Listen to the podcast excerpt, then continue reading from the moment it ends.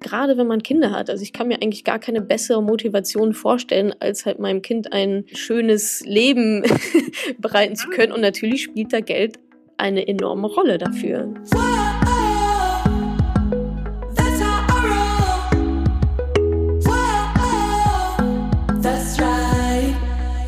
Natascha, was mich natürlich am meisten interessiert, ähm, sind ähm, die schlimmsten Geldfresser für Familien. Wo siehst du die? Die schlimmsten Geldfresser für Familien ist, glaube ich, immer das, was man eigentlich, eigentlich sich gar nicht so richtig leisten kann, aber sich vielleicht gerne leisten möchte und dann doch irgendwie so hingebogen versucht zu bekommen.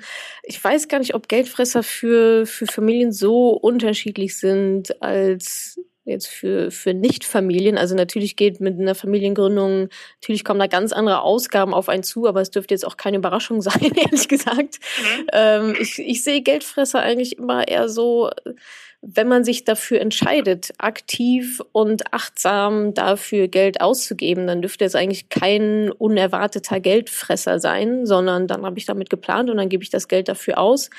Sicherlich haben mit Sicherheit auch ein paar Familien noch ähm, Sparpotenzial, wie jeder Nicht-Familienmensch von uns jetzt auch. Was ich häufig beobachten kann, ist eigentlich eher, dass man sich übernimmt. Also dann sowas wie, es muss dann doch nach Thailand in den Urlaub sein, obwohl man es sich eigentlich gar nicht so richtig leisten kann. Und dann muss es doch nochmal ein neues Auto sein, obwohl man sich auch das eigentlich, wenn man ehrlich ist, auch gar nicht so richtig leisten kann. Mhm. Ich glaube, das ist es dann. Und dann packt man in die Schuldenfalle, er nimmt einen Kredit auf, Ganz genau. Dann nimmt man, dann muss man Kredit aufnehmen oder ist wirklich sehr, sehr spitz auf Knopf und dann geht man die Waschmaschine kaputt und dann ist Heiland in Not, weil eben kein Notgroschen vorhanden ist, kein Gespartes. Also da habe ich schon, also das ist natürlich eine ganz andere Anforderung als Familien, als ich jetzt, als quasi ohne Kinder, mir meine Finanzen irgendwie zurechtzustricken. Da ist halt relativ wenig Unerwartetes in meiner Finanzplanung mit dabei, wo natürlich also bei sobald Kinder im Spiel sind, ist natürlich sehr viel Unerwartetes. Das ja. ist wahrscheinlich jeder Tag irgendwie ein bisschen, kann ja alles Mögliche passieren. Von daher finde ich es da einfach umso wichtiger, vor allem auch diese finanzielle Sicherheit zu haben, die man sich zum Beispiel eben durch einen Notgroschen dann ansparen kann. Also der gute alte Notgroschen ist, ist richtig. Hast du da einen Tipp, äh, wie man das machen kann? Also ich weiß, äh, wir haben zum Beispiel so eine Münzbox, also, also so Kleinkram-Münzen, schmeißen wir in diese Box rein und ja, nach ein paar Monaten gehen wir dann zur Bank und da kommt eigentlich immer eine ganz gute Summe zusammen. Genau, so kann man es natürlich machen. Was ich jetzt letztens erst zum Beispiel auf Instagram veranstaltet habe, war so eine 5-Euro-Schein-Spar-Challenge. Also alle 5-Euro-Scheine, die man in die Finger bekommt, die halt wegzusparen. Und da ist bei den meisten innerhalb von einer Woche kommen da 50, 60 Euro rum. Ist ja gar nicht mal so schlecht, wenn man das dann durchzieht, ja. mal, mal, über ein Jahr sind das mit Sicherheit einige, einige hundert Euro.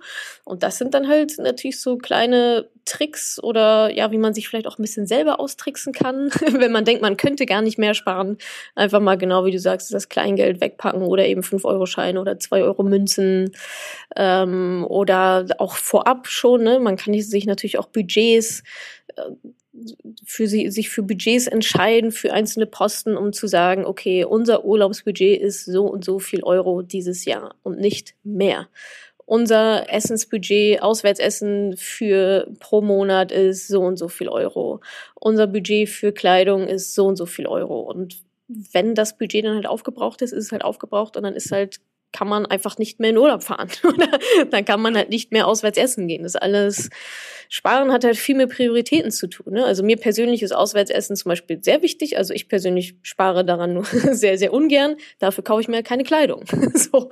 Also das ist dann. Ja, das also Prioritäten setzen ist auch Absolut. Wichtig. Und vor allem auch zusammen. Ne? Also, ist einem wichtig. Genau, auch, also auch mal eine gemeinsame Finanzplanung hört sich so groß an. Man muss jetzt nicht die nächsten 20 Jahre irgendwie durchtakten und durchplanen, ist ja auch gar nicht Sinn der Sache. Aber dass man mal die beiden Elternteile sich auch überlegen, was, was ist mir wichtig, was ist dir wichtig, was ist uns wichtig, wie wollen wir vielleicht auch für unsere Kinder sparen. Also da hängt ja noch so viel mehr dran als ähm, jetzt nur mal ein bisschen Geld zu sparen, sondern es hat ja auch einfach sehr viel mit, wie sind wir in Zukunft ausgestellt zu tun und wie sind unsere Kinder auch in Zukunft aufgestellt und was wollen wir unseren Kindern auch eigentlich über Geld beibringen.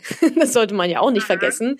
Die ja, gucken ja, klar. die gucken ja, die sehen ja alles ganz genau, was wir so machen und übernehmen das halt so. Und also der nette Nebeneffekt ist, wenn wir ein bisschen sparen, lernen unsere Kinder auch gut mit Geld umzugehen. So ist es, und genau. Wenn wir Geld rausschmeißen, dann kriegen sie das natürlich auch mit. Absolut, absolut. Oder auch Rollenverteilung gibt Papa immer nur das, ne? Also hat Papa immer das Geld mhm. oder also da gibt es natürlich ganz viele kleine Nuancen, die halt aber Kinder einfach dann so an- und übernehmen. Und da sollten wir natürlich auch ganz, ganz gehörig aufpassen, also uns auch selbst reflektieren und achtsam da mit unseren Gewohnheiten umgehen, was wir unseren Kindern so über Geld beibringen. Ganz unterbewusst, ohne es denen zu sagen. die machen das ja sowieso danach. Jetzt ähm, ist es ja auch so, dass in den meisten Familien die Frauen eher weniger verdienen oder teilweise auch gar nichts. Ähm, was rätst du denn Frauen jetzt auch im Hinblick auf ihre Rente? Ich meine, das äh, ist ja doch auch ein großer Batzen, den man sich vielleicht schon relativ jung zusammensparen könnte. Ja, absolut. Also ja, da kann ich nur immer wieder sagen, dass, dass Frauen meiner Meinung nach einfach noch viel stärker auf sich achten sollten, gerade auch in finanzieller Hinsicht. Ähm, ich ja, also nee, eigentlich nicht. Also ich verstehe nicht, warum es so selbstverständlich ist, dass die Frau lange zu Hause bleibt, dass die danach in Teilzeit geht und nicht der Mann. Warum, warum ist das so? Und wenn sich beide dafür entscheiden, okay, wir wollen das aber gerne so haben, dann muss es einen finanziellen Ausgleich von dem Mann an die Frau geben, dafür, dass die ihre Karriere lausen lässt, ihre Rentenansprüche sausen lässt, und einfach weniger Geld jetzt verdient und auch später haben wird. Also da. Diesen Ausgleich kann man dann in den Fonds einzahlen oder in eine Immobilie oder wie auch immer. Ja, genau. Also am besten, also am besten bekommt die Frau einfach das Geld und kann damit dann machen, was sie will und sie soll dann selber entscheiden, was sie damit macht. also, dass der Mann jetzt da in irgendwelche Aktienfonds oder so, halte ich jetzt auch nicht. Also, ist immer noch besser als gar nichts, aber halte ich jetzt auch nicht für. Das soll ja schon auch auf den Namen der Frau halt lauen, ne? Also, ja, ja, laufen klar, alles. Von daher Geld rüber, die macht damit, was sie für richtig hält und dann geht's weiter. Mhm. Also die Frau, die sollte jetzt nicht noch die zehnte Reitstunde für die Kinder äh, bezahlen und immer nur an die anderen denken und äh, später steht sie dann vielleicht mal da, ist geschieden und hat nichts. Also ja, absolut. Ja dem, genau. Also, also dem Thema auch sagen. Also sparen ist ja nicht nur, dass man irgendwie in Thailand Urlaub fahren kann mit der ganzen Familie, sondern bedeutet auch, dass man in der Rente womöglich besser leben kann. Definitiv. Also das ist für mich ja. ist immer das, also Spar Sparziele, kurzfristige Sparziele, ja, sind bestimmt irgendwie auch ganz nett, genau mal auf einer Reise zu sparen oder so. Aber ja. wenn ich eigentlich über Sparen rede, dann ist das immer komplett langfristig. Also da ist für mich wirklich das Ziel dahinter, die Altersarmut zu vermeiden. Und das sollte unser aller Job sein, denn das ist das, worauf es hinauslaufen wird. Und dann kann ich mir ja mal überlegen, ob ich jetzt ein neues Auto brauche. Äh, brauche in Anführungsstrichen, manchmal braucht man es mit Sicherheit wirklich, aber es gibt auch sehr viele Familien, die einfach kein neues Auto brauchen und sich trotzdem ja. kaufen. Möchte ich dann das neue Auto? Ist es mir das wert? Ähm, dafür da dann, dann um Da geht es dann um Status, genau. Und letztendlich auch da wieder Abwägung von Prioritäten, neues Auto gegenüber mehr Geld im Alter in der Rente zu haben. So, mhm. und deswegen betrachte ich persönlich Sparen auch immer langfristig, ähm, weil das, also das ist das, worauf wir Frauen einfach dann achten müssen. Und die Reitstunde bezahlt hoffentlich nicht die Frau aus ihrem eigenen Geld, sondern äh, das bezahlen natürlich schön beide. Mhm. Ähm, der Mann nämlich, also hoffe ich jetzt mal, dass, dass das bei den meisten schon so ist, dass nicht äh, die Kosten fürs Kind dann auch noch die Frau zu tragen hat, sondern dass das dann schon ein bisschen ähm, besser geregelt ist, dass natürlich gemeinsame Ausgaben auch von dem gemeinsamen Konto einfach abgehen.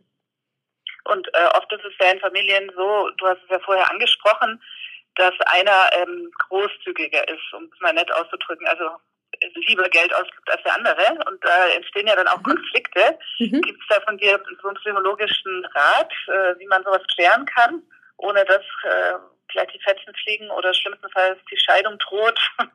Tja, miteinander reden ist da, glaube ich, das. Mhm. Also wie halt wahrscheinlich allen bei, bei allen Konflikten frühzeitig drüber reden und eher noch, also zu viel kommunizieren als zu wenig, was einem wichtig ist und warum. Und wenn ich sage, hey, mir ist Reisen so super wichtig, ich möchte auf jeden Fall zweimal im Jahr außerhalb europäischen Urlaub machen und mein Partner oder meine Partnerin sagt so, oh nee, mir ist eigentlich lieber wichtig, dass wir in einer richtig geilen Bude sitzen und dafür fahre ich lieber nur an die Ostsee, dann ist es schon mal gut, dass man das weiß jetzt und nicht erst in zehn Jahren, wenn schon dreimal gekracht hat. und dann kann man ja immer noch gucken, okay, was ist denn jetzt der Kompromiss? Ist es dann halt nur einmal Thailand und eine mittelgroße Wohnung und auch einmal Ostsee? Und da muss man sich dann einfach auf, auf seine eigenen Werte so ein bisschen berufen und auch gucken, was einem wichtig ist, auch nicht zu viel zurückstecken, aber das ist ja, das gilt ja für alle Beziehungsthemen. Vieles mhm. ist dann einfach ein Kompromiss, aber wichtig ist meiner Meinung nach, dass es auf den Tisch kommt und dass man einfach transparent damit ist und dann eben drüber redet. Und ich denke mal, also Augen auf bei der Partnerwahl, dass, mhm. ähm, da, dass schon eine Beziehung hoffentlich auch auf Grund von gleichen Wertevorstellungen dann vielleicht auch aufgebaut wurde und dass man da nicht so komplett in verschiedene Richtungen läuft. Mhm. Ähm, also, Aber was ich jetzt meine, ist, dass es gibt ja auch äh, Partner, die schon so nah an der Kaufsucht sind.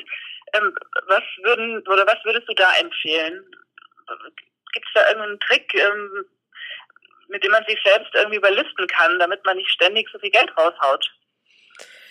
Ziele, also äh, sparen ist ja, also ich spare jetzt auch nicht um des Sparens willen, sondern ich brauche, also meiner Meinung nach braucht man halt ein Ziel. Also wofür spare ich denn? So, und wenn ich sage, ich möchte, vielleicht ist dann doch erstmal ein Sparziel, keine Ahnung, wenn man sagt, ich möchte ähm, meinem Sohn oder meiner Tochter eine richtig gute Ausbildung finanzieren können und die tollste Hochzeit, die die Welt je gesehen hat, so, dann kann ich mir überlegen, ob ich jetzt wieder äh, die ganze Kohle für Klamotten für mich selber raushaue oder eben das spare für mein Kind. Also ich kann mir eigentlich schwer also vorstellen. Also hat man einfach gar kein langfristiges Ziel sondern ja. lebt so den Tag hinein, macht sich keine Gedanken. Genau, man macht sich keine Gedanken.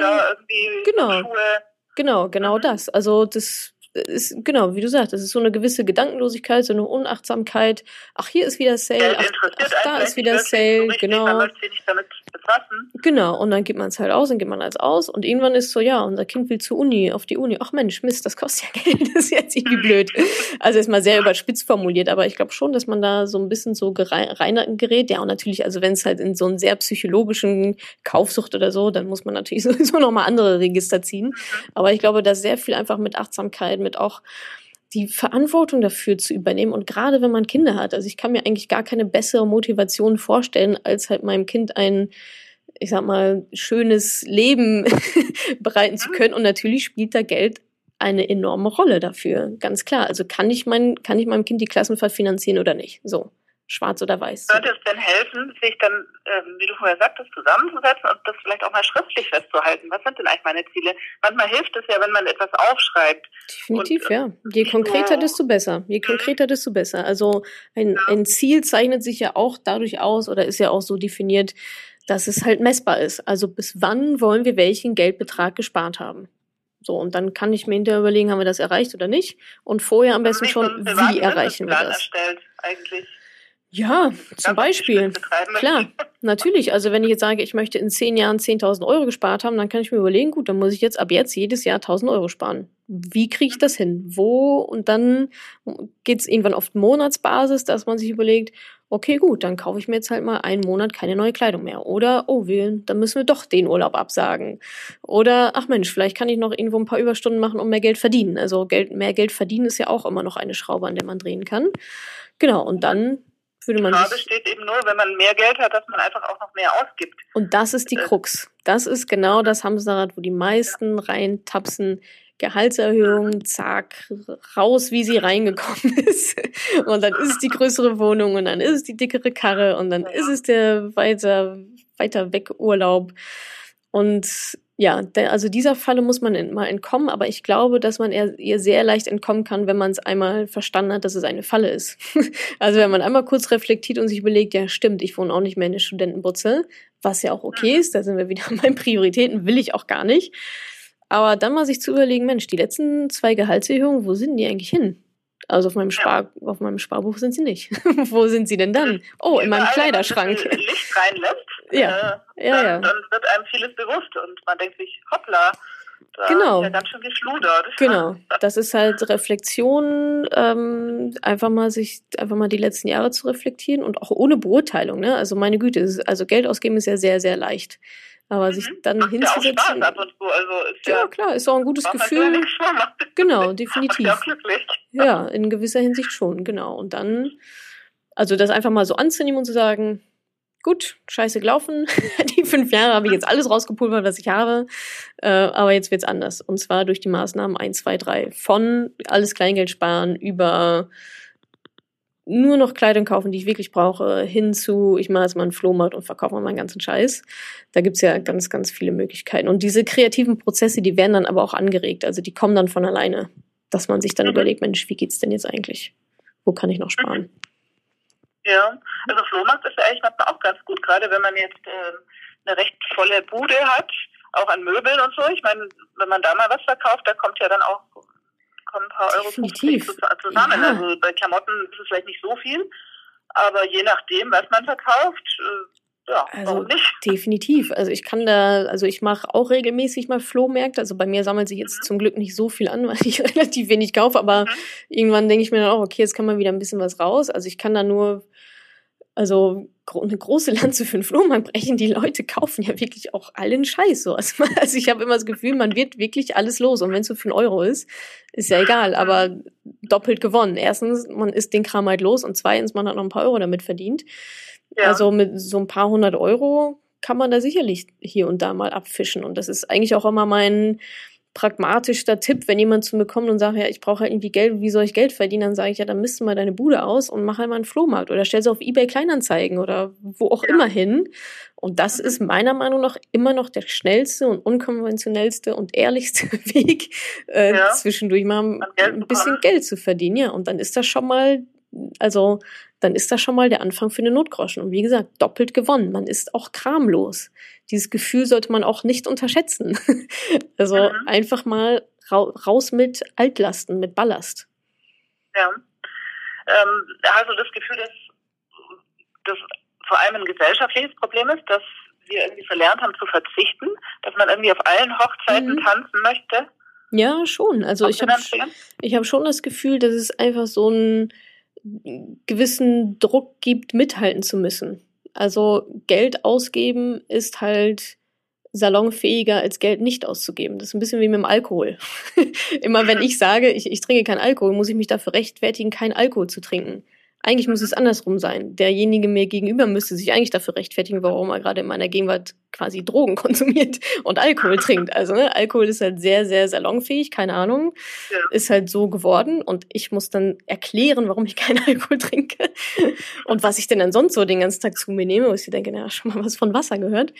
Und ich glaube, so ist es auch mit dem Geld ausgeben. Also es muss das neue iPhone sein und es müssen die neuen Sneakers sein und es muss das neue Auto sein und der Urlaub und dass man da Vertrag muss man automatisch ein neues Smartphone kaufen und so. Ja, also. genau und zwei für ein und gerade bei uns Frauen immer die neueste Mode und gut aussehen und Schminkzeug und da müssen wir noch die perfekte Mutter sein und unsere Kinder und unsere Kinder müssen auch gut gekleidet sein und wir müssen natürlich unseren Nachbarn beweisen, dass wir es uns leisten können, nach Thailand zu fliegen, obwohl wir es eigentlich nicht können können, aber so dieses Mithalten ja. zu müssen, ist, glaube ich, ein ganz, ganz großer Punkt. Und ich glaube, wenn man sich davon zumindest mal ein bisschen löst und ein bisschen frei macht und sich denkt, Mensch, ich lebe immer noch in meiner eigenen Welt und ich kann mir auch meine eigene Kultur schaffen, was auch Geld ausgeben angeht, dann kann das sehr, sehr befreiend sein. Und das ist ja auch so ein bisschen das, was ich halt versuche auch zu kommunizieren und auch selber zu verkörpern, dass auch nicht Geld ausgeben und auch mal Sparsamkeit und achtsames Geld ausgeben auch cool sein kann. so, ähm, und wenn wir jetzt aber mal ganz konkret ähm, zum Sparen kommen, wo würdest du persönlich dein Geld anlegen? Also was findest du am sinnvollsten? Genau, also sparen ist ja erstmal die Definition, Geld nicht auszugeben. Und genau das, was du sagst, ja. ist dann jetzt der nächste Schritt, Geld zu investieren. Also erstmal muss ich das Geld ja bei mir behalten, also ja. sparen und dann kann ich es investieren. Und da gibt es verschiedene Möglichkeiten, von Immobilien über Aktien, über Aktienfonds, über Startups, Gemälde, keine Ahnung, gibt ja viele Möglichkeiten, sein Geld zu investieren. Ja. Für, ich sage es mal, Privatpersonen, die jetzt vielleicht nicht irgendwo ein paar zigtausend Euro für eine Immobilie auf der hohen Kante haben,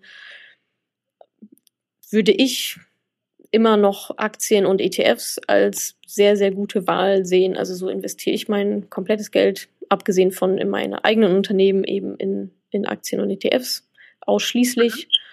Und ja, das ist, finde ich, so mit der pragmatischste Ansatz. Man kann es relativ mhm. schnell erlernen. Man muss nicht zu irgendeinem Notar rennen. Man, man braucht nicht mhm. 200.000 Euro also Eigenkapital. Immobilien zum Beispiel, dass man das, da einfach viel mehr ja. Kosten noch dabei hat. Also es muss ja nicht entweder oder sein, aber ich glaube, zum Einstieg sind so ETF-Geschichten, da kann man mit 25 Euro im Monat loslegen. Also man braucht nicht zigtausend Euro. Man das kann das übrigens auch eine interessante Rechnung, das würde mich auch interessieren, wenn ja. ich jetzt eine Frau nehme mit 30 Jahren ähm, die jeden Monat ähm, 25 Euro spart. Was kommt da dann am Ende ungefähr raus in der Rente? Kann man, gibt es da so eine Hochrechnung? Also jetzt nicht auf die konkrete Zahl. Genau, ja. also es gibt, ähm, jetzt muss ich mal gerade, ich glaube 25 Euro pro Monat über die nächsten 40 Jahre angelegt zu so 6, 7 Prozent oder 4, 5, weiß ich jetzt gerade nicht so genau. Ähm, daraus werden meines Erachtens so um die 70.000 Euro. Was jetzt erstmal, also davon kann man ja auch jetzt nicht so sonderlich lange leben, aber es ist immer noch besser, als die 25 Euro für was anderes ausgegeben zu haben und die 70.000 Euro halt hinten raus nicht zu haben. Genau, und wir gehen ja auch mal davon aus, dass ähm, wir besser werden im Sparen, besser werden im Verdienen und dass man eben nicht nur, also mit 25 Euro pro Monat kommt man jetzt natürlich nicht so sonderlich weit, aber es ist ein Anfang, da einfach mal einzusteigen, sich auch an gewisse Prozesse des Investierens Entscheidungsfindung und so weiter zu gewöhnen. Das ist ja auch schon nochmal ein Thema. Also da sollte man sich einfach gut informieren und souveräne Entscheidungen treffen. Und dafür muss man sich ein bisschen einlesen und wissen, wie es funktioniert. Und dann einfach mal reinkommen mit, mit 25 Euro pro Monat loslegen und dann gucken, wie es sich entwickelt und natürlich im besten Fall nicht bei 25 Euro pro Monat bleiben, sondern mhm. das natürlich dann aufstocken. Na klar, wenn man dann 100 Euro spart, dann ist es alles mal vier. Umso dann besser. Schon, ähm, Umso besser. Mehr sogar. Aus. genau, sogar nochmal mehr, weil es exponentielles Wachstum ist und hinten raus mhm. dann richtig nochmal draufschlägt, ja. Mhm. Also man kann mit relativ kleinen Summen da doch schon einiges erreichen. Ja, definitiv. Vor allem, mhm. was ist die Alternative? Die Alternative ja. ist, es nicht zu machen. so, also 70.000 ja. Euro haben oder nicht haben, A oder B, schwarz oder weiß, ist ja dann relativ einfach. Dann äh, entscheide ich mich auch für die 70.000 Euro, würde ich mal denken. ja, ja klar. Nee, also genau. klingt logisch und ich glaube, sowas macht auch Mut. Weil manchmal denkt man ja, ach Gott, das macht jetzt irgendwie, das macht jetzt auch nicht mehr fett hier, diese 20 Euro, die kann ich dann ja. genauso gut ausgeben. Manchmal genau. ist man ja auch schon so, so gleichgültig irgendwie, ach, jetzt ist auch schon ja. egal. Ja, ja, genau. Aber oder, wenn oder man dann mal sieht, wenn man mal so eine Rechnung sieht, dann denkt man sich schon, naja, hm, kommt ja. man ins Überlegen. Ja, ja, genau, genau. Und ich glaube, ein großes Missverständnis gerade auch gegenüber Aktien und Börse ganz generell ist immer dieses, ja, da muss ich ja erstmal x tausend Euro haben, damit sich das überhaupt lohnt, da dann zu investieren. Und das ist ein ganz großer Mythos. Man braucht nicht erst 1000, 2000, 5000, 10.000 Euro, sondern also es lohnt sich mit jedem Zeitraum, also ich kriege manchmal auch E-Mails von 50-jährigen Frauen oder 60-jährigen Frauen, die sagen, ja, jetzt ist doch schon alles zu spät. Und auch da ist, nee, es ist nicht zu spät. Ja, du hast jetzt nicht mehr nochmal 60 Jahre Zeit, vielleicht auch doch, keine Ahnung, weiß man ja nicht. Aber auch da ist immer die Frage, also was ist die Alternative? Die Alternative ist auch dann wieder nichts zu machen. So, und dann setze ich halt hin und selbst wenn du nur noch in Anführungsstrichen 20 Jahre Vermögen aufbaust, hast du 20 Jahre Vermögen aufgebaut. So, und ja. nicht null.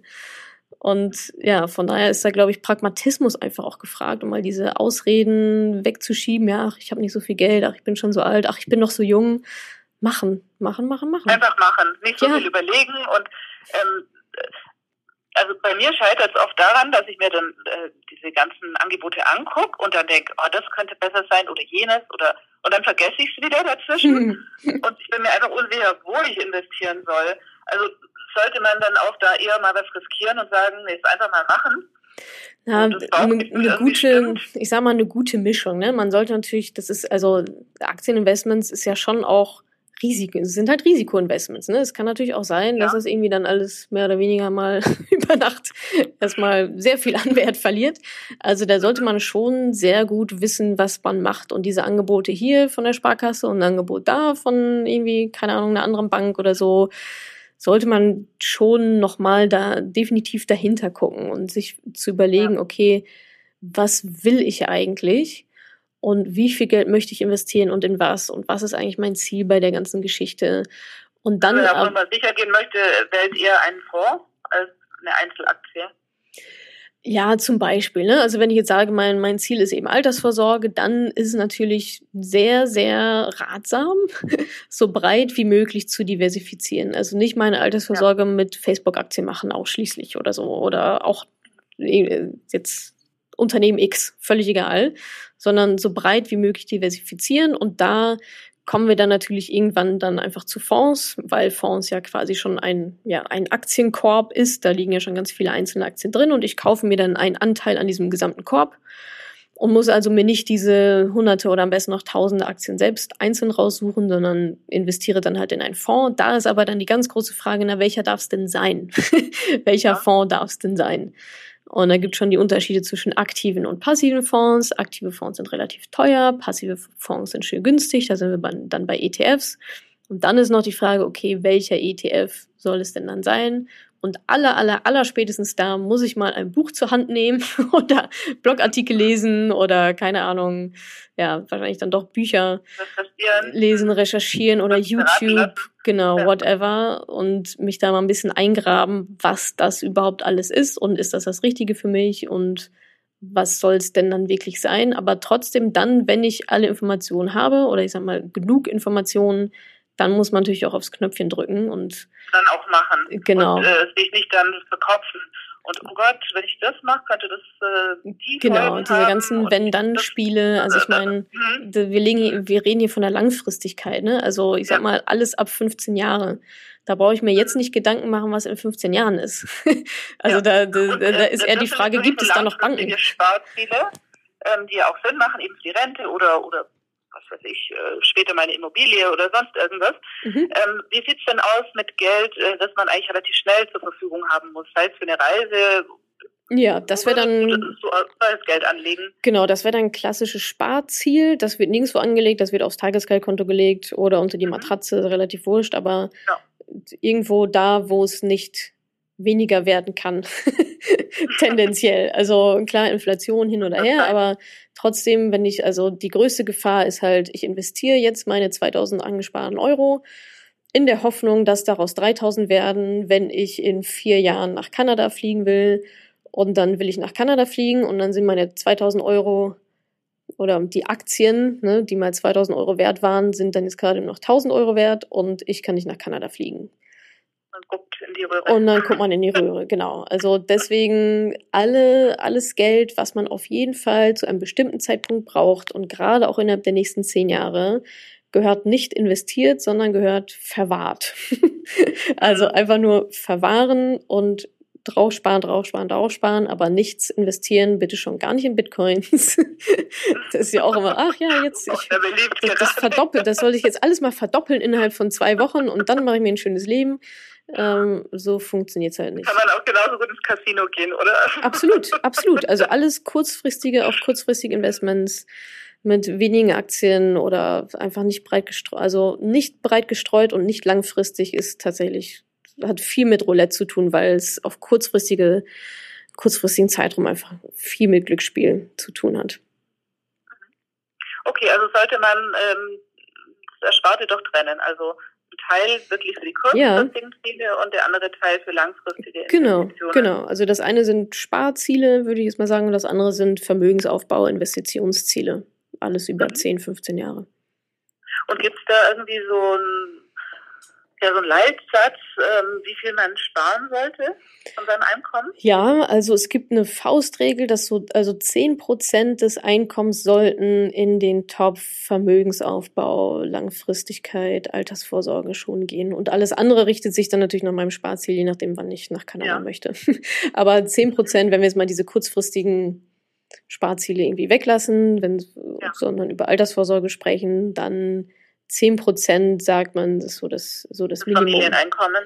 Mhm. Ja, genau. Also 10 Prozent kann man sich dann natürlich hochrechnen, ob 10 Prozent reichen, wann man denn in Rente gehen möchte. Müssen es ja doch 15 oder 20 sein, hängt natürlich sehr stark vom Einkommen dann einfach ab. Aber 10 Prozent ist ja schon so Minimum, ja. Mhm. Okay.